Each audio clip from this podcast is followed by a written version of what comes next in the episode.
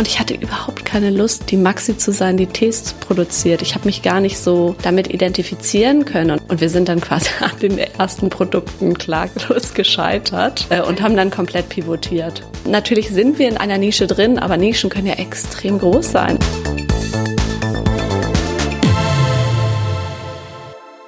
Hallo bei So geht Startup. Ich bin Sarah Heuberger, ich bin Redakteurin bei Gründerszene. Und hier im Podcast sprechen wir regelmäßig mit Gründerinnen und Gründern und Investorinnen und Investoren über ihren Weg in die Szene und ihre bisherigen Höhen und Tiefen, über ihre Learnings und sammeln eben die besten Tipps für andere Startup-Begeisterte. Heute ist bei uns Maxi Mathiessen zu Gast. Sie hat Femna gegründet. Das ist eine Online-Beratungsplattform für Frauen. Und das ursprüngliche Geschäftsmodell von Femna war aber eigentlich ein ganz anderes. Und von diesem Pivot, den äh, Maxi eben hingelegt hat mit ihrem Unternehmen, erzählt sie auch ganz offen und ehrlich in der Folge. Und es geht auch darum, warum es für sie manchmal Vorteile haben kann, alleine zu gründen. Und sie spricht auch darüber, warum sie sich bisher gegen VC-Geld entschieden hat.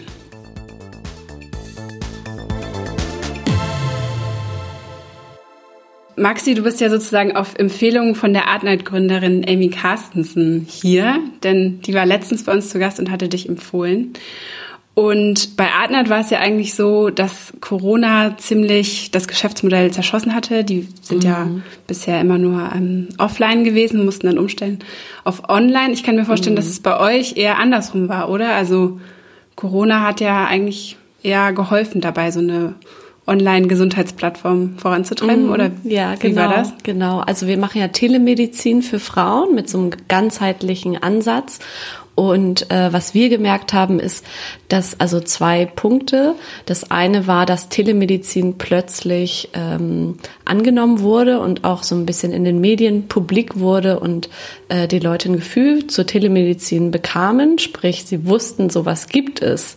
Also viele Menschen wussten, glaube ich, vorher waren 90 Prozent aller Deutschen wussten gar nicht, dass es Telemedizin gibt. Aber das ist eher Angebote so ein bisschen so ein gibt. Deutsch, deutsches Problem auch, oder? Ich meine, in anderen Ländern ja. ist es ja schon viel verbreiteter. Viel etablierter. In den USA gibt es ein Startup, an dem wir uns sehr stark orientieren. Das ist die Maven Clinic und die haben über drei Millionen Kundinnen und haben auch so eine Plattform mit einem ganzheitlichen Zugang, wo Krankenschwestern, Gynäkologinnen, ähm, unterschiedlichste Formen, sogar Doulas, also das ist so eine Art alternative Hebamme äh, sind, die man buchen kann. Das wird super angenommen. Mhm. Genau. Und hier aber. Und in Deutschland so. war vorher, glaube ich, so die Skepsis. Ähm, es ist ja eine neue Technologie, also man sitzt sich ähm, über so einen Videochat am Computer gegenüber oder bei uns jetzt auch, um quasi die Angst zu nehmen, per Telefon ist es auch möglich. Aber ich glaube einfach so diese Angst vor so, so technischen Erneuerungen. Also wie buche ich jetzt den Termin über den Online-Kalender? Wenn man das vorher nie gemacht hat, ist es erstmal eine Hürde. Aber dadurch, dass während der Corona-Zeit Arztbesuche oder Besuche beim Heilpraktiker oder beim Endokrinologen gar nicht möglich waren, haben die Leute das einfach machen müssen. Mhm. Und äh, ich glaube, der zweite Punkt war, dass die Leute extreme Angst teilweise hatten vor Ansteckung und überhaupt nicht in Wartezimmern sitzen wollten. Ja. Und dadurch hat Telemedizin auch in Deutschland ähm, sehr, sehr stark zugenommen. Das haben ja auch andere Startups wie Teleklinik oder so, die sehen das ja auch. Genau, total. oder Krü, das mhm. ist ein äh, schwedischer Anbieter, die haben, glaube ich, auch irgendwie verdoppelte äh, ja, mhm. Patientenzahlen äh, verbucht. Ja, und vielleicht auch so Kundinnen, die bisher noch nicht so mit äh, mit Zoom oder sowas umgegangen sind und jetzt auf einmal durchs Homeoffice das auch genau. machen mussten, haben wir vielleicht auch nochmal so einen anderen Zugang genau. dazu gefunden. Ja, ja, also einfach dieses äh, per Computer, was vielleicht bei uns in der Startup-Welt gang und gäbe ist. Also wir sind ja irgendwie früher mit Skype und dann Zoom und jetzt irgendwie Google Meet, was es da nicht alles gibt.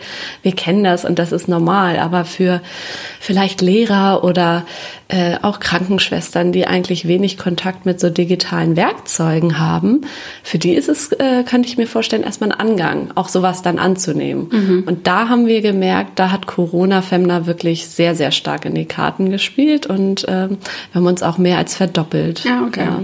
Und wir haben dann auch entschlossen, das war am Anfang der Krise noch gar nicht so klar, ähm, kann man jetzt in Werbung investieren? Du sprachst ja vorher auch davon, dass viele Werbeplattformen, zum Beispiel Airbnb, die haben ja komplett ihr Werbebudget ähm, weggenommen oder ähm, runtergenommen oder große Anbieter so wie Salando auch.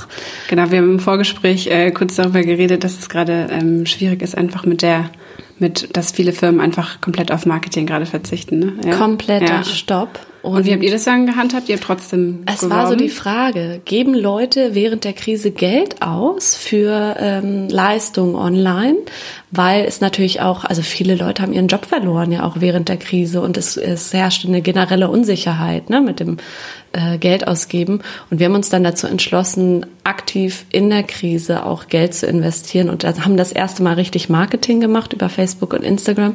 Und dadurch sind wir dann auch sehr stark gewachsen. Mhm. Habt ihr das dann auch gesehen in den Zahlen? Ja. Also im Performance? Ja. Wir haben jetzt gedacht, okay, jetzt ist die Zeit reif. Ja. Äh, die Leute sind sensibilisiert für dieses Thema Telemedizin und ähm, wenn nicht jetzt, dann wann äh, investieren wir? Also wir haben quasi in der Krise investiert, was einen doppelten Vorteil auch hatte, weil ähm, äh, Facebook und Instagram sind ja so Bidding-Plattforms. Das heißt, wenn das Angebot der Werbenden sehr stark ist, wird jede Werbung teuer. Mhm. Und bei uns hatten wir halt so einen Zeitpunkt erwischt, wo, wie gesagt, ne, große Firmen ihr Werbebudget komplett äh, entzogen haben und wir konnten daher günstig Werbung mhm. schalten. Also ja. wir haben viele User erreicht über günstige Werbung. Mhm. Also die Corona-Krise hat uns wirklich ähm, geholfen, auch uns nochmal so einen Sprung nach vorne äh, ja. zu verschaffen. Und abgesehen jetzt vom beruflichen, dass es äh, auch eurem, eurem, deinem Unternehmen geholfen hat, wie war das denn, wie hast du es denn die letzten Wochen so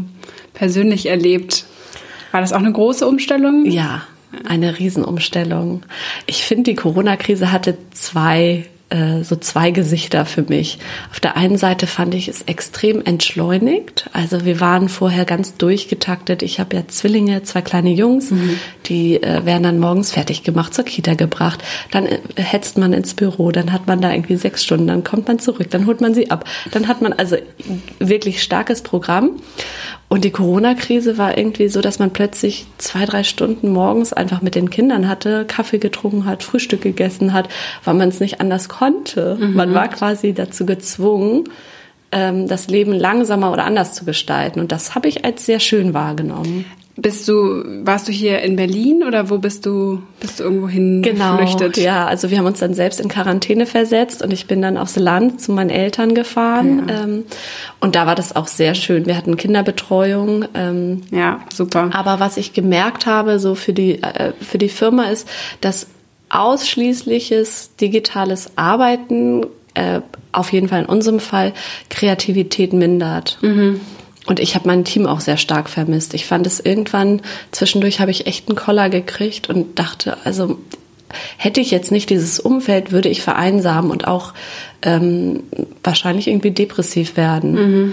Und ähm, ich habe das auch gemerkt, dass auch so die Produktivität im Team nachgelassen hat. Also ich glaube, digitales Arbeiten für uns ist super und das machen wir auch viel.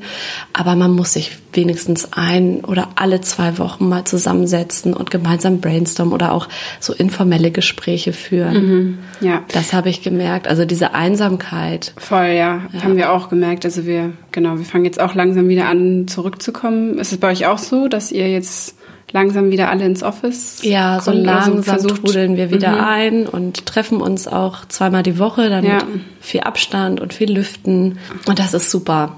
Ich muss auch, wir ja. nehmen den Podcast jetzt auch face to face auf und äh, ich muss sagen, es ist jetzt auch eines der ersten äh, Real-Life-Meetings, die ich wieder habe seit Corona und das mhm. fühlt sich gut an, aber auch irgendwie noch ein bisschen komisch. Ungewohnt. Ja.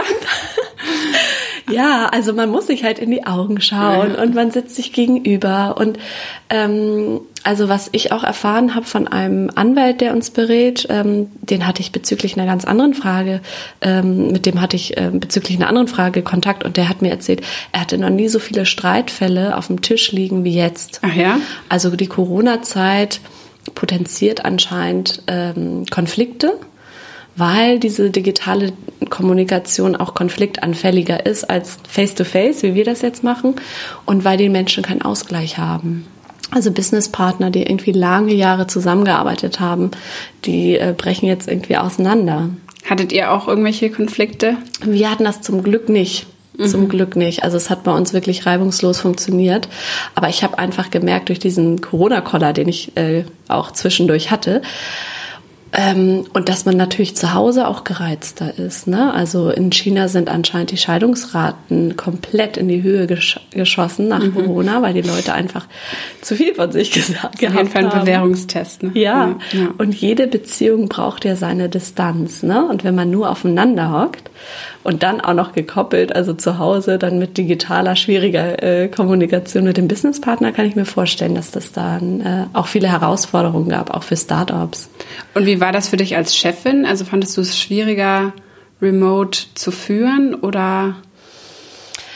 Also ich habe gemerkt, ähm, ich mache nebenbei, also zu führen, das war gar kein Problem. Wir haben dann einfach morgendliche Check-ins immer gemacht und uns gut strukturiert. Aber ich hatte zwischenzeitlich dann auch äh, zwei Workshops. Ich bin auch Beraterin bei VW zum Beispiel oder bei anderen Firmen.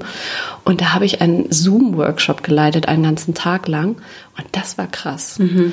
weil es schon... Ähm, eher zum Monolog hin tendiert, finde ich, weil dieses Feedback nicht so automatisch kommt. Weil man weiß auch gar nicht, was auf der anderen Seite so nein, passiert. Du kannst gar ja. nicht fühlen oder du kriegst diese Zwischennuancen gar nicht mit. Langweile ich jetzt die Gäste oder die, die, die äh, Teilnehmer oder es ist spannend, weil die sagen ja nicht, oh ja, oder du kriegst diese, ein Lächeln kriegst du nicht mit oder so ein, ein Nicken, genau. Ja.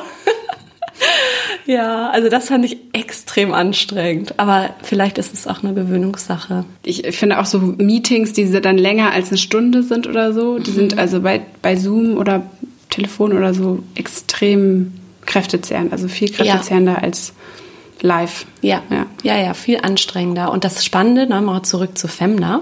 Wir haben dann ja umgeswitcht ähm, von der Telefonberatung hin zu auch Videochat innerhalb der Krise. Und äh, die Femna-Beraterinnen meinen auch, es ist viel anstrengender, so eine Beratung per Videocall durchzuführen als am Telefon. Wieso? Ja, gute Frage. Ich glaube, man muss sich einfach anders konzentrieren. Als am Telefon kann man vielleicht ein bisschen lockerer, also man geht ja auch spazieren, während man telefoniert, eventuell. Mhm. Also da wenn kann man sich irgendwas so, anderes mal machen vielleicht. Ja, ja. Und wenn man sich so gegenüber sitzt, so über den Computer, das ist schon anstrengend auch. Voll, ja. Mhm. Ähm, ihr seid ja ursprünglich mal als was ganz anderes gestartet, als das, mhm. was ihr jetzt seid, also als, als Online-Shop für Heilkräuter. Ja. Ähm, wie, wie kamst du denn zu der Idee? Also wie ist das dann ursprünglich entstanden? Mhm. Also es ist spannend, dass du sagst Online-Shops Online-Shop für Heilkräuter. So habe ich es jetzt für mich ja, geframed, das, oder? Ja, ja, genau, weil so wurden wir auch geframed. Ah, ja, okay. Und meine Intention war damals, dass äh, wir einfach eine Plattform für Frauen schaffen mit Produkten für Frauen und mit dem, womit wir gestartet sind, war äh, Alternativprodukte zur Pille. Mhm. Weil das war so das erste Thema, was, worauf ich aufmerksam wurde, dass es eigentlich wenig Produkte gibt, die zum Beispiel bei Menstruationsbeschwerden oder bei PMS oder bei Wechseljahrsbeschwerden helfen. Also jetzt nicht nur für die Verhütung? Pille nicht zur Verhütung. Pille wird ja verschrieben mhm. für Akne, hormonell bedingte Akne, für Menstruationsbeschwerden, für synthetische Hormone bei Wechseljahrsbeschwerden. Ne? Und ähm, durch meine vorherige Firma, da kommen wir wahrscheinlich auch noch kurz drauf zu sprechen, Rubicop, ist mir klar geworden, dass die Suche nach natürlichen Produkten äh, sehr, sehr groß ist und es gab es in dem Bereich nicht. Und dann sind wir gestartet mit Tees, also Kräutern mhm. als Alternative zur Pille. Aber die Vision war schon, dass man so eine große E-Commerce-Plattform für natürliche Frauengesundheit gründet. Und wir sind dann quasi an den ersten Produkten klaglos gescheitert äh, und an, haben dann komplett pivotiert. An den, an, also diese Tees und so weiter. Genau, mhm. ja, weil in Deutschland gibt es eine Health Claims Verordnung, die hatte ich damals komplett unterschätzt. Das bedeutet, du kannst kein Health Claim machen, also keinen gesundheitsbezogenen Claim auf die Produkte. Mhm. Und im Endeffekt konnten wir einfach nur Tee für Frauen auf unsere Produkte sch äh, schreiben und keine Frau wusste, wofür dieser Tee jetzt gut war. Also man konnte ihnen gar nicht sagen, hey, guck mal, das könnte vielleicht eine Alternative sein zu ähm, PMS oder ja, sowas, weil genau. das rechtlich nicht möglich war? Ha, genau. Okay. Ja. ja. Und wir haben aber damals schon so viele Fragen bekommen. Ich habe das und das, was kann ich einnehmen? Also dieser, dieser Bedarf von Frauen zu sprechen und Informationen zu bekommen, mhm. der war damals immer noch sehr stark präsent. Und dann haben wir ja uns umgestellt und einen Pivot hinterlegt und haben gesagt, wir gehen jetzt auf die Gesundheitsberatung, weil wir das einfach so viele das hat sich daraus ja eigentlich so ergeben. So genau, es hat sich daraus ergeben. Und um die Frauen adäquat beraten zu können, haben wir auch so eine Art Home-Diagnostik. Also so sind wir in diesen Self-Care-Bereich reingegangen und verkaufen jetzt selbst Tests. Also bei uns kann Frau heutzutage einen Hormontest machen, einen Darmtest machen, bald einen Schilddrüsentest. Also sie die Werte von zu Hause selber testen und anhand dieser Werte beraten. Die Femna-Beraterinnen, das sind hauptsächlich Heilpraktikerinnen, die ausgebildet sind im Bereich Frauenheilkunde oder andere fachtherapeutische Richtungen und ähm, genau, daher sind wir jetzt quasi von E-Commerce hin zu Telemedizin. Mhm. Äh, aber da gilt dann diese Health Claim Verordnung nicht, oder wie? Also für diese genau. Tests, da ist es, da ist also es dann beim anders Test gehandhabt. sagst du einfach Hormontest. Mhm. Das ist ja so, da sag, da versprichst du ja keine Besserung. Mhm. Und ähm, Telemedizin ist jetzt, jetzt seit einem knappen halben Jahr auch in Deutschland wirklich angekommen und auch sehr legal. Ja. Und du darfst dafür auch sogar werben. Mhm. Das war ja vorher auch so ein schwieriges Thema oder so ein Graubereich. Wann, wann habt ihr, wann war der Pivot? Also wie der war letzt, äh, im letzten Jahr. Mhm. Da war es noch ganz, ganz, also ich, ich weiß gar nicht, ob es Krü damals schon gab. Ähm, das war genau. Krü, Krü gibt es auch schon länger, glaube ich. Ja, in Schweden, aber die ja. sind ja ganz neu jetzt in Deutschland, weil es mhm. im, ja, im europäischen Ausland war Telemedizin ja schon sehr etabliert vorher. Mhm. Aber in Deutschland, wir haben da so hinterhergehinkt. Genau, und seit März ähm, 2019 war das, haben wir auch wirklich monatlich ähm, 20-prozentige Wachstumsraten. Also es hat von Anfang an, haben irgendwie gemerkt, hier treffen wir irgendwie auf den Zeitgeist. Und die Leute wollen das. Und das ist halt ähm, ja dieses, dieser Convenience-Aspekt natürlich, ja. aber auch der Bedarf, von Frauen mehr Redezeit zu haben, weil man merkt, das ist auch wieder Vergleich mit den skandinavischen Ländern, dass in Deutschland die Fachärzte nur sieben Minuten Zeit haben im Durchschnitt. Mhm. In Schweden so sind es 22 Minuten und man sich oft als Frau jedenfalls nicht gehört fühlt oder einfach sich mehr Redezeit wünscht. Ja. Ähm, Jetzt hast du vorhin gemeint, dass, dass ihr mit, dem ersten, mit der ersten Ausrichtung so grandios gescheitert seid. also würdest du das äh, rückblickend als, als Fehler betrachten oder hast du, meinst du, dass du das auch noch gebraucht hast, um dann jetzt zu deinem finalen Produkt zu kommen, was Femna jetzt anbietet? Mm, also es hat auch wieder zwei Seiten.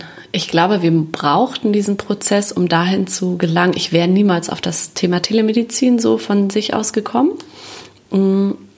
Aber es hat natürlich den Nachteil, dass du Investoren aufnimmst in deine Firma, äh, Anteile weggibst und ähm, die nicht funktioniert und dass du deswegen, wenn du sie dazu überzeugen kannst, was wir zum Glück konnten, äh, nochmal Geld aufnehmen musst und noch mehr Anteile weggibst. Das heißt, du hast relativ viele Anteile weggegeben. Also in unserem Fall war es alles überschaubar. Ich bin immer noch super zufrieden mit äh, unserem Cap Table, nennt man das ja. Aber ähm, das ist so ein bisschen der Nachteil eines Pivots. Und das war mir vorher gar nicht klar, weil in der Startup-Welt wird ja immer gesagt, Pivots sind, ich glaube, 80 Prozent aller Startups äh, machen ein Pivot oder verändern sich im Laufe ihres Lebens. Und dass das aber auch bedeutet, dass man ja ein Businessmodell auch ausprobiert hat, was nicht funktioniert, deswegen neue mhm. Gelder braucht, um das neue Businessmodell auszuprobieren und voranzutreiben das war mir gar nicht so klar. Das fand ich ganz spannend in dem Prozess, das auch herauszufinden, was auch die Nachteile eines Pivots sein können. Aber ich meine, dass äh, die Alternative wäre ja gewesen, dass man dann die Firma zumacht. Was insolvent, ja. äh, ähm, die Insolvenz anmeldet und ja. zumacht und neu startet, also und genau. dann mit neuem, mit neuen Investoren oder so. Aber das kam jetzt für euch nicht in Frage? Nee, also wir hatten damals ja auch schon eine gut funktionierende Community das Brand war schon etabliert, die Leute hatten schon so das ähm, mit Femna verbunden Frauengesundheit, das sagt ja auch der Name. Also da haben wir auch unterschiedliche Optionen uns äh, ausgedacht. Aber wir haben dann letztendlich gesagt, wir probieren das jetzt einfach noch und wir haben tolle Investoren mit an Bord. Also ähm, ja, das Aber war dann für mich auch der schlankeste Prozess. Also eine Firma zu schließen, eine Neugründung zu machen, das ist ja auch ein ja. Hassel, ne? Bis du da dann da bist, dann ist schon mal ein halbes Jahr wieder vergangen, bevor du dein neues, äh, deine neue Idee testen kannst. Also wir haben uns dann einfach dazu entschlossen, mit dem existierenden Brand einfach ein neues Businessmodell auszuprobieren. Aber wenn die Investoren jetzt nicht so mitgegangen wären, wie es bei euch jetzt gelaufen ist, dann wäre es ja auch schwierig geworden. Ja, oder? genau, weil dann hätte sich die Frage gestellt, ähm, ich habe ja eine Firma, die Rubicop, zu der wir vielleicht auch gleich nochmal kommen, ähm, habe ich ja erfolgreich auch aufgebaut. Aber dann wäre Femna quasi ja gescheitert gewesen. Und dann stellt, hätte, hätte sich für mich die Frage gestellt, bekomme ich denn noch einmal Geld von Investoren oder wie würde man dann ein Crowdfunding gestalten, was ja die Alternative ist ähm, zu vielleicht dem klassischen Investorenmodell? Geht das eigentlich über Telemedizin? Verkaufst du dann Online-Sprechstunden oder diese Tests? Was sind die Gimmicks? Ja, ja also ich finde, wenn du kein, kein Produkt hast, keine klassische E-Commerce-Firma bist oder eine Produktfirma, gut, für Filme auch, aber du brauchst auf jeden Fall ein physisches Produkt, glaube ich, für Crowdfunding und so ein Service. Also diese Option ähm, fand ich damals eher schwierig. Ja, mhm. deswegen ja. haben wir einfach weitergemacht. Und ich bin auch heute wirklich dankbar, dass die Investoren mir so vertraut haben, dass sie gesagt haben, okay, ihr müsst umdenken, wir unterstützen euch nochmal und dass das jetzt auch zum Glück ja funktioniert hat. Das weiß man ja vorher alles immer nicht. Klar. Ne? Ja. Aber konntet ihr dann wirklich auch eure Community mitnehmen sozusagen? Ja. Also es war ja, ja ziemlich dieselbe Zielgruppe. Ja, zum Glück. Es ja. war jetzt nicht komplett von irgendwie Frauengesundheit zu Autos. Ja. Ähm, Genau, wir sind ja in dem Bereich geblieben. Und interessanterweise, also die, die, die Idee war ja, eine Frauengesundheitsplattform zu machen und diese, diese Vision ist ja geblieben. Nur der Weg dahin hat sich geändert. Mhm. Ja. Kannst du dich denn noch an irgendeinen bestimmten Moment erinnern, wo du dann, wo du gemerkt hast, so Mist, es funktioniert irgendwie überhaupt nicht mit den Tees ja. und oder war das eher so ein schleichender Prozess? Das war ein schleichender Prozess, der sich und ich glaube, der ausschlaggebende Punkt war schlussendlich dann doch der Investor, der gemeint hat, okay, wenn wir diese Health Claims Problematik nicht gelöst bekommen, dann investiere ich nicht nochmal. Weil wie willst du ein Produkt verkaufen, für das du nicht werben darfst? Und das hat mir sehr geholfen, weil ich hätte von alleine jetzt, glaube ich, mich gar nicht unbedingt getraut zu sagen, okay, wir müssen jetzt komplett neu denken. Und ich war im Endeffekt total froh, dass wir diese Möglichkeit hatten, weil ich hatte auch ehrlich gesagt keine Lust mehr auf diese Tees. Mhm. Mich hat die Produktion genervt. Es war überst kompliziert. Dann hast du so, eine klein, so, so einen kleinen Warenkorbswert nur von dem, an, anhand dieser Tees gemacht. Mhm. Die Marge ist hoch, aber du verdienst dann irgendwie 10 Euro pro Kundin. Und diese ganze, wir hatten immer Lieferschwierigkeiten und mich haben diese Tees so endlos genervt. Ich hatte und ich hatte überhaupt keine Lust, die Maxi zu sein, die Tees produziert. Ich habe mich gar nicht so damit identifizieren können und auch dieses Kräuterhexen-Image oder dieses komplett alternative, ja, Femna, die machen Tees für Frauen. Das war nie das, was mir vorgeschwebt hat und wo wir uns aber irgendwie so hinentwickelt hatten. Und das war gar nicht mehr so richtig ich. Von daher war ich super froh, dass wir die Chance bekommen haben. Und jetzt würde ich sagen, sind wir wirklich die erste Telemedizin-Firma für Frauen in Deutschland, was ja auch wieder was sehr Innovatives hat. Ne? Mhm. Und ähm, also wir auch direktes Kundenfeedback kriegen und die Frauen so dankbar sind für unser Angebot. Und ich glaube, das brauche ich, weil Gründen ist ja auch nicht nur Zuckerschlecken und du brauchst diese Motivation und dieses positive Kundenfeedback ja. auch, um auch durch Durststrecken durchzukommen. Aber das heißt, du hättest das vielleicht selber nicht diesen Schritt so radikal gewagt, wenn es jetzt nicht den Investor gegeben hätte, der dann mit dem Geldhahn vielleicht nicht. Drehen, also die Ideen hatte ich schon so, mhm. diese Tests und auch diese Beratungs, aber es wäre wahrscheinlich nicht so schnell passiert. Und die haben gesagt, so jetzt umdenken und wir haben uns dann unterschiedliche Modelle ausgedacht und schlussendlich kamen wir dann hin zu diesem Telemedizin-Modell. Und das hat ja zum Glück auch von Tag eins wirklich sehr, sehr gut gefruchtet. Und wie schnell ging das dann? Also von diesem Moment, wo man sich denkt, okay, so geht es nicht weiter, ich muss jetzt was Neues machen, bis hin zu, hallo, hier sind wir mit unserem neuen Angebot und wir machen jetzt was ganz anderes oder nicht was ganz anderes, aber ja, äh, ehrlich gesagt, Service. ich glaube wirklich nur einen Monat. Okay, wir haben wow. wirklich eine Landingpage hochgezogen, die Tests eingekauft, die mit komplett hässlichen Flyern gebrandet, die ich selbst gestaltet habe über so ein Amateur-Design-Programm. Aber es hat anscheinend keinen gestört. Über GIMP. über Canva habe ich das gemacht. Sehr. Besser und, noch als Kind. Ähm, aber also wir hatten, glaube ich, nach dem ersten Monat schon irgendwie so doppelt so viel Umsatz wie irgendwie in den sechs Monaten davor. Und dann dachte ich, okay, wenn die Leute irgendwie diesen hässlichen Test kau äh, kaufen mit irgendwie einer, einer relativ ähm, inkohärent zusammengestückelten Landingpage, da müssen wir irgendwie an was dran sein. Ja. Das ist ein gutes Zeichen dann. Ja. Okay, jetzt hast du vorhin schon ähm, zweimal äh, angeteasert und ich habe es äh, bisher ignoriert, aber jetzt können wir vielleicht doch nochmal über deine allererste Firma sprechen. Die hast du ja, ich habe nochmal nachgeguckt, 2011 gegründet. Ne? Da warst du ja erst 27 und gerade aus der Uni raus. Ja äh, Ruby Cup und ähm, das sind eben äh, Moon Cups, ne? Also diese genau. Menstruationstassen. Mhm. Genau. Und ähm, wie kam es dazu? Also wolltest du schon immer gründen oder hatte ich das Produkt so ein bisschen gefunden? Also ich wollte irgendwie immer die Welt verbessern, das wusste ich. Also ich, ich, ich hätte mir jetzt nicht vorstellen können, irgendwie, weiß nicht, zur Deutschen Bank zu gehen und da irgendwie so ein Traineeship zu machen. Oder ich habe ja an der Business School studiert und da ist häufig der klassische Weg erst in die Beratung mhm. und dann irgendwie an einen, in einen Kunden oder hin zum Kunden. Oder auch äh, große NGOs, Weltbank oder so. Das sind so die typischen Business School Karrierewege. Äh, und ähm, das habe ich für mich immer nie gesehen. Also ich hätte mir schon auch so NGO-Arbeit vorstellen können. Ähm, aber dann bin ich durch die Business School auf ein, ähm, auf ein Studienfach gestoßen, nämlich Entrepreneurship und dann auch spezialisiert auf Social Entrepreneurship. Und damals, ich würde sagen, das ist eigentlich, ein Professor hat quasi meine Gründerkarriere maßgeblich mit äh, vorherbestimmt, weil von ihm habe ich gelernt, dass man Gründen nicht dass man gründen lernen kann. Und man liest ja sehr, sehr häufig, sie oder er hat so ein Gründergehen oder geborene Gründer. Und ich mhm. glaube, das war so ein bisschen in meinem Kopf, dass ich dachte, man muss irgendwie aus einer Gründerfamilie stammen oder also. Und du dachtest, du bist das nicht so? Oder? Ja, oder ich hätte mich jetzt nicht irgendwie automatisch als Gründerin gesehen. Man muss ja erstmal irgendwie sensibilisiert werden für das Thema, es gibt Gründungen. Du kannst als Privatperson irgendwie, du kannst eine Firma machen. Und, ähm, und dann habe ich diesen Kurs belegt und da haben wir irgendwie ein Businessplan Writing äh, oder Businesspläne geschrieben und die Aufgabe war zu einer Idee, die auch die Welt verbessert und die meine Idee war dann ähm, ja die Menstruationstassen quasi in Entwicklungsländern zu vertreiben und das war die Idee zu RubyCop. Und dann haben wir auch wieder von Tag eins wir haben etliche Preise ein, äh, gewonnen und Gelder akquiriert, auch vom dänischen Außenministerium. Das war dann in Dänemark noch, ne? Alles, die Firma ja, gegründet hast. Mhm. Alles im skandinavischen Bereich. Wir haben dann zum Beispiel 200.000 Euro einfach nur Grant Money, also for free quasi Geld bekommen vom dänischen Entwicklungsministerium.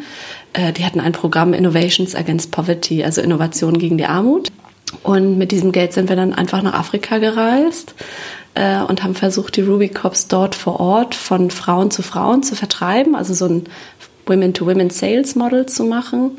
Mhm, weil die Idee war damals, die Menstruationstassen natürlich an, an Mädchen zu geben, die keinen Zugang zu Menstruationshygieneprodukten haben und aufgrund dessen nicht zur Schule gehen, aber auch Arbeitsplätze zu schaffen. Und, das und an dem Modell sind wir auch, auch nicht kläglich gescheitert. Genau, also ich habe dann gelernt, you have to be rich to be green. Ähm, also ja. es ist wirklich teuer, äh, nachhaltig zu sein. Äh, aus mehreren Gründen. Also die Investition in einen Ruby-Cop war damals ähm, natürlich auf zehn Jahre gerechnet. Solange ist der Lifecycle des Produktes ähm, viel, viel günstiger, als wenn du in eine Packung Binden investierst, aber das Geld muss man auch erstmal haben. Ne? Geld ja. brauchst du erstmal. Ja. Also häufig, was ich gemerkt habe, es it's very expensive to be poor. Die armen Leute geben mehr Geld aus für Produkte als reiche Leute. Zum Beispiel in Kenia war es dann so, dass die Frauen sich eine Binde pro Tag gekauft haben. Mm. Anstatt natürlich eine Packung Binden. Teurer. Und die werden natürlich viel teurer. Oder die Leute kaufen sich eine Zigarette für den Tag oder drei, weil sie sich die Packung nicht leisten können. Und diese ganze Logik hat dann auch für Rubicop gegolten. Das natürlich auf zehn Jahre gerechnet, das ein krasseste, also die hätten so viel Geld gespart, ähm, aber der Cashflow war nicht da. Und was habt ihr dann gemacht? Und dann haben wir auch ein Pivot hinterlegt, also komplett wieder unser Business Model ähm, neu gedacht. Ich bin dann nach zwei Jahren, äh, ich hatte damals auch wirklich zwei Jahre im Slum gearbeitet und in Nairobi gelebt. Wir hatten dort eine Firma und dann haben wir die geschlossen und äh, sind zurück nach Deutschland. Und ich würde sagen, ich habe dann quasi ja so diesen diese Menstruationstassen Menstruationstasse. Wir waren, würde ich sagen, die erste Menstruationstasse, die auch wirklich ähm, bekannt wurde auf dem deutschen Markt. Das gibt's ja auch noch nicht so lange hier, meine nee, ich. Ne? Also, nee, das gibt's auch ja. erst.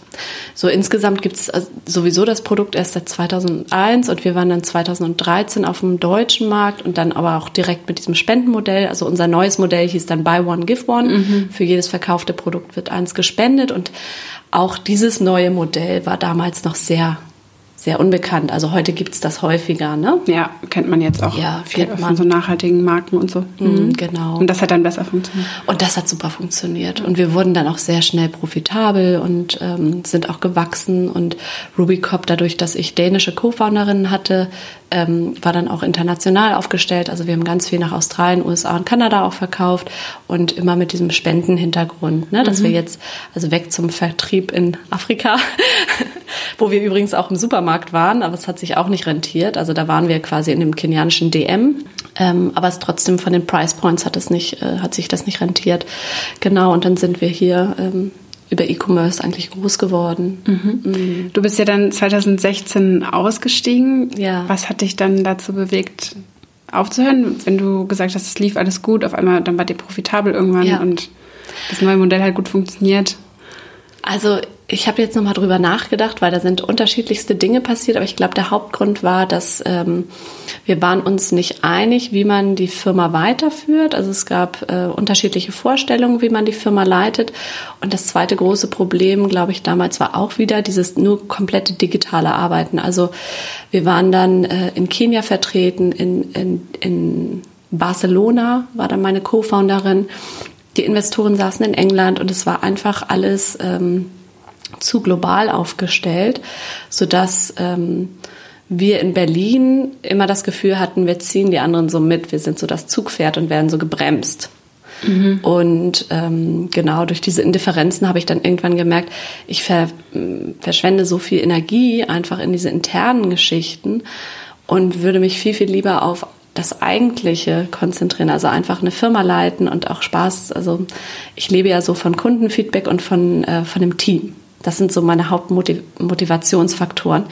Und ähm, diese Teamkonflikte waren dann so stark, dass ich gemerkt habe, das zieht mich einfach nur runter, ähm, dass ich dann die Entscheidung getroffen habe und gesagt habe, ich muss es jetzt einfach, ich, ich kann jetzt nicht so weitermachen. Ist mir auch sehr, sehr schwer gefallen. Ich habe mir das auch sehr, sehr lange überlegt, aber ich habe dann schlussendlich gesagt, ich, äh, ich höre auf Genau, und äh, probiere nochmal was Neues. Und deine Co-Founderin hat das dann weitergeleitet? Genau, mhm. ja, genau. Und hast du noch Anteile an Ja, da habe ich, äh, die Anteile habe ich behalten, mhm. aber ich bin dann aus dem aktiven, äh, operativen Geschäft quasi ausgestiegen.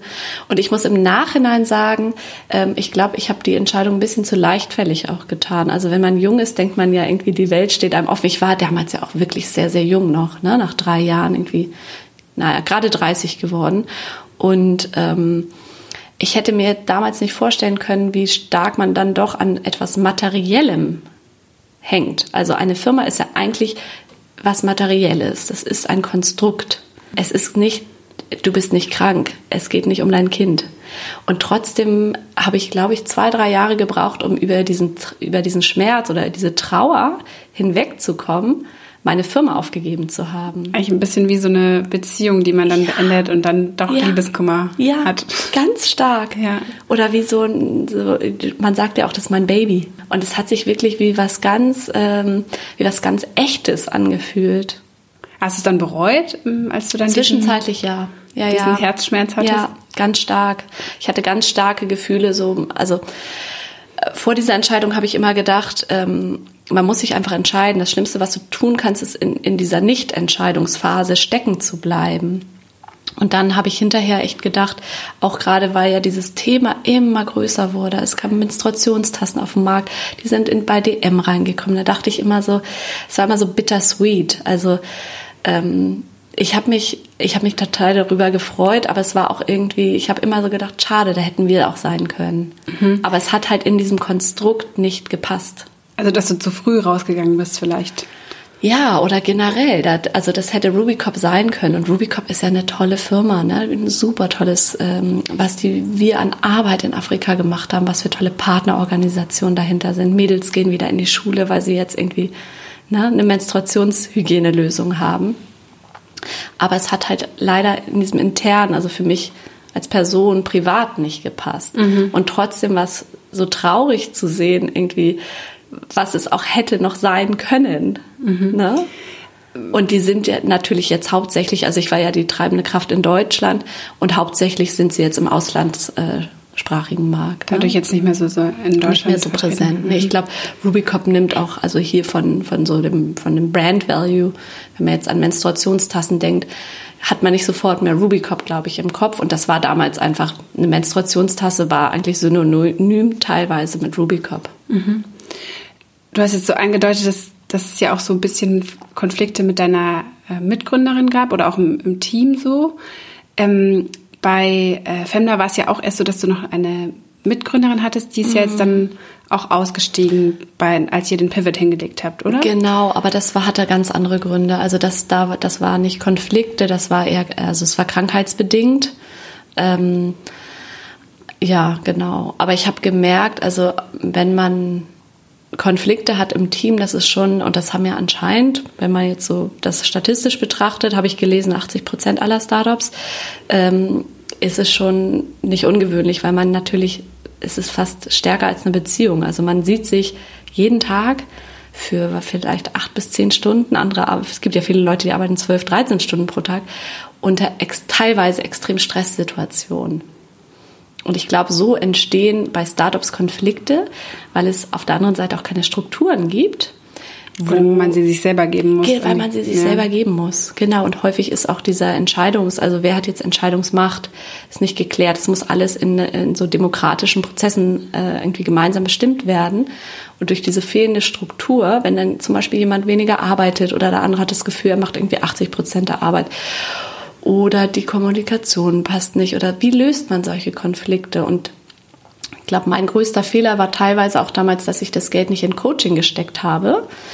Wir hätten das vielleicht auch lösen können, aber als Startup hast du wenig Geld und dann diesen Schritt zu gehen, irgendwie 1000 Euro pro Tag für einen kompetenten Coach auch auszugeben. Diese ja. auch eine Beziehungsberatung eigentlich. Ja, genau. Ja. Und das wird leider zu selten priorisiert. Ja? Wobei ich das Gefühl habe, dass jetzt langsam das auch schon fast wieder so, also ich glaube, wenn man früher oder vor ein paar Jahren noch Coaching in Anspruch genommen hätte, dann wäre es eher so ein bisschen so. Auch tabu, ne? Ja, genau. Mhm. So, warum kriegst du es nicht selber ja. hin? Und mittlerweile ist es fast schon so schick, sich mit seinem ja. Coach und mit seinen verschiedenen Coaches äh, zu schmücken. Also ja. vielleicht verändert sich da ja auch gerade ein bisschen was. Ja, stimmt. Und das finde ich toll. Also da muss ich auch sagen, dass, äh, wurde, da wurde ich ja so ein bisschen äh, sensibilisiert über die Firma Einhorn. Die haben, glaube ich, sehr. Ähm, sind sehr offen mit dem Thema auch umgegangen, wie man Konflikte löst.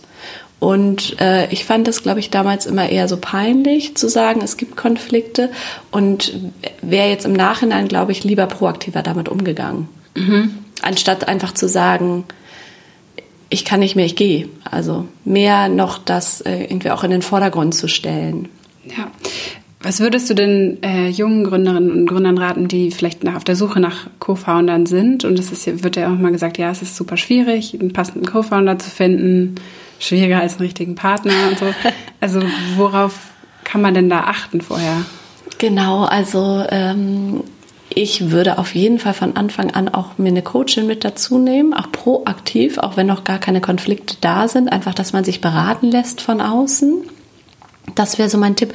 Und natürlich ähm, einfach, dass man sich über äh, so Grundwerte im, im einig ist. Also willst du einen schnellen Exit oder willst du eine profitable Firma aufbauen? Willst du äh, wachsen, auch ähm, mit ganz vielen Verlusten? Oder möchtest du von Anfang an irgendwie Crowdfunding machen und profitabel sein? Was ist das Ziel? Willst du dir, willst du schnell viel Geld aus der Firma ziehen oder möchtest du weitere Produkte entwickeln? Also, dass man irgendwie so so Grundgeschichten so ab, irgendwie abklärt. Mhm. Und vielleicht aber noch mal ganz kurz zurück zu dieser Co-Founder-Problematik. Ich glaube, das, was schwierig ist, auch in der Startup-Szene in Deutschland, ist, dass häufig nur in Teams investiert wird. Mhm. Und ähm, ich habe damals auch gedacht, Mensch, ich, ich könnte nie alleine eine Firma führen, weil du also Teams Co-Founders sind auch total hilfreich, weil man natürlich Sorgen teilt und auch äh, Entscheidungen teilt und äh, es einem viel Last auch von den Schultern nimmt. Auf der anderen Seite birgt es auch hohes Konfliktpotenzial und ich habe jetzt anhand von diesen großen amerikanischen extrem erfolgreichen Firmen häufig, bin ich häufig auf Single Female Founders gestoßen. Also die Gründerin der Maven Clinic ist alleine und hat ist jetzt, geht jetzt an die Börse. Aber nimmst du das denn so wahr, dass es so ein bisschen als ein Stigma ist, wenn man ähm, ja. nur eine Gründerin oder ja. ein Gründer ist ja. und Investorengeld sucht? Man kriegt ganz schwierig Investoren. Und ich glaube schon, das habe ich jetzt auch gelernt, dass man sich ein super tolles Team äh, zusammenstellen kann, was man dann alleine führt. Und was wir jetzt zum Beispiel bei Femna machen, du kannst da dieses Team ja auch teilhaben lassen an deiner Firma. Also wir haben jetzt auch Mitarbeiterbeteiligungsprogramme. Und ähm, somit sind sie ja eigentlich alle Co-Founder. Alle mit, ja, Mitgesellschafter. Alle, ja. Aber die, ähm, die Entscheidungsstruktur ist klar. Aber wie handhabt ihr das mit dem Mitarbeiterbeteiligungsprogramm? Also habt ihr über ESOP, also, also so äh, virtuelle Beteiligungs, eigentlich Boni. Umsatzbeteiligung auch. Mhm, genau. Mhm. Also nee, Umsatzbeteiligung nicht. Äh, Gewinnbeteiligung. Genau, Gewinnbeteiligung. Ja. ja. Und das haben alle MitarbeiterInnen von euch? Aktuell ja. Mhm. Mhm. Und hast du, nimmst du das auch so wahr, dass es auch ein Grund ist, vielleicht äh, sich für so eine Firma als Arbeitgeber zu entscheiden? Mm, Glaube ich schon, ja. Und ich weiß jetzt nicht, ob ich das endlos weiterführen würde. Also es gibt natürlich auch nur einen definierten Pool, den man auch verteilen kann. Aber auf jeden Fall für die Leute, die anfänglich dir helfen unter schwierigsten Bedingungen und vielleicht unter auch nicht, mm, ja, Markt, äh, wie heißt es, ne, competitive salaries quasi zu arbeiten, mhm. Ähm, ist es natürlich eine tolle Incentivierung.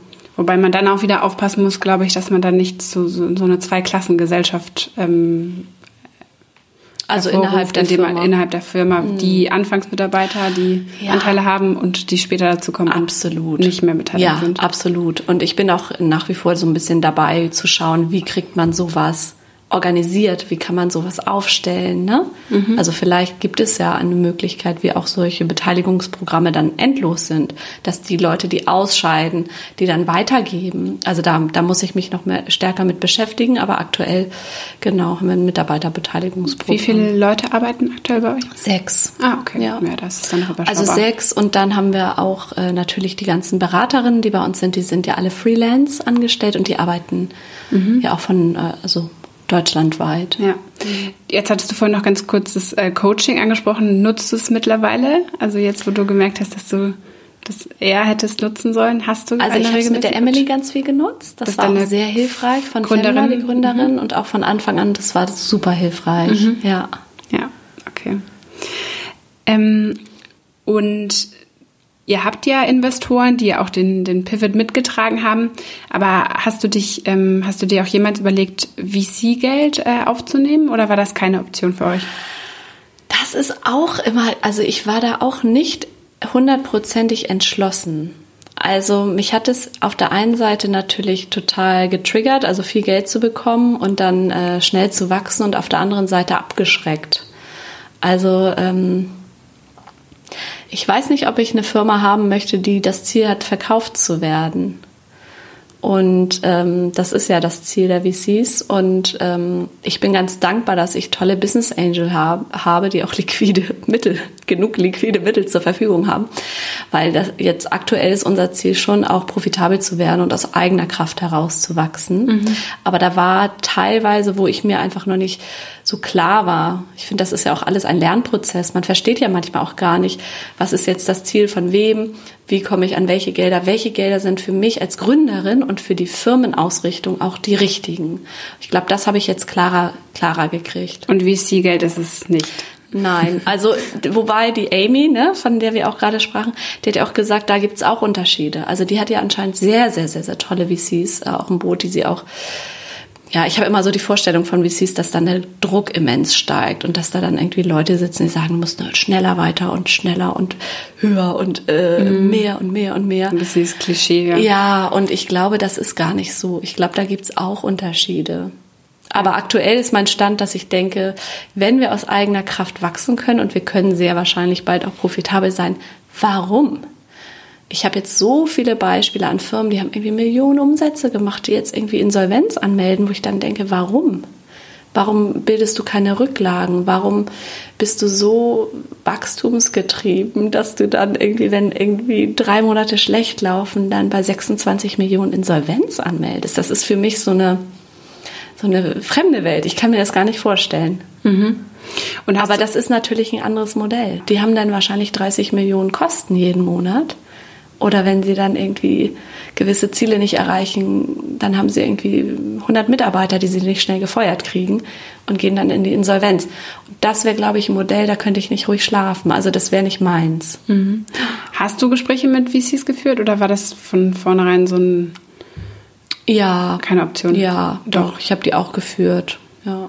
Und wie war da so das Feedback? Hattest du auch das Gefühl, dass euer Geschäftsmodell interessant ist für die oder? Also was ja immer so, so, der Klassiker ist, kriege ich jetzt von allen Female Founders auch mit, dass es irgendwie als Nische abgetan wird. Als Frauenthema. Ja, ja. also das verstehe ich auch nicht. Zum Beispiel das Thema Menstruation. Also wie kann das eine Nische sein? Aber das kriegen ja viele Gründerinnen zu hören. Hat ne? ja auch nur die, ja, es sagt auch die Uschi. es sind irgendwie nur so fünf Milliarden ja. Menschen auf der Erde. Ja, es hat die, die Uschi-Gründerin auch gesagt. Haben. Also jetzt Uja-Gründerin. Ja, ja. ja dass, dass sie immer so abgestempelt wurde als als die mit dem Frauenthema. So. Ja. Ganz komisch, ne? Ja. Genau. Und ähm, natürlich sind wir in auch einer Nische drin, aber Nischen können ja extrem groß sein. Also ich meine, ähm, Bohrmaschinenhersteller ist ja auch eine Nische. Die sind ja auch teilweise wirklich milliardenschwer. Also. Nischen, man denkt immer, Nischen sind klein, ne? aber Nischen sind toll. Das ist eine große Nische. Ja. Also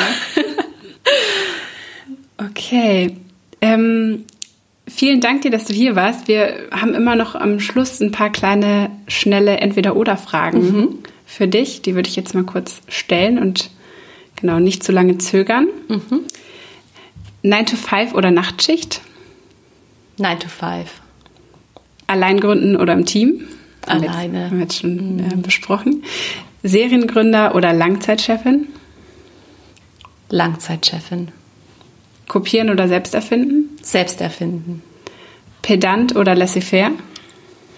Ein Mix. Zuckerberg oder Bezos? Oh, keiner von beiden. Okay, Joker. Apple ja, oder genau. Google? Google. Zebra oder Einhorn? Zebra. VC oder Bootstrapping? Bootstrapping. Haben wir auch schon besprochen. Ja. Okay, sehr gut. Ähm, und hast du denn noch eine Gründerin oder einen Gründer, den wir, den oder die wir in die nächste Folge einladen sollten? Ja, ich hätte natürlich jetzt Uschi gesagt, aber die hattest du schon. Ne? Die hatten wir schon ja. mal, genau. Mhm. Die hat ja Amy auch vorgeschlagen. genau, es gibt äh, die Gründerin von The Female Company. Ah ja. Kennst mhm. du die? Ja. Die sind das ja hatten wir aber auch noch nicht im, im, Podcast. Und noch ein Gründer? Ähm, ein Gründer, ja, auf jeden Fall Frieda von Sleep Inc. Mhm. Schreibe ich mir mit auf. Ja.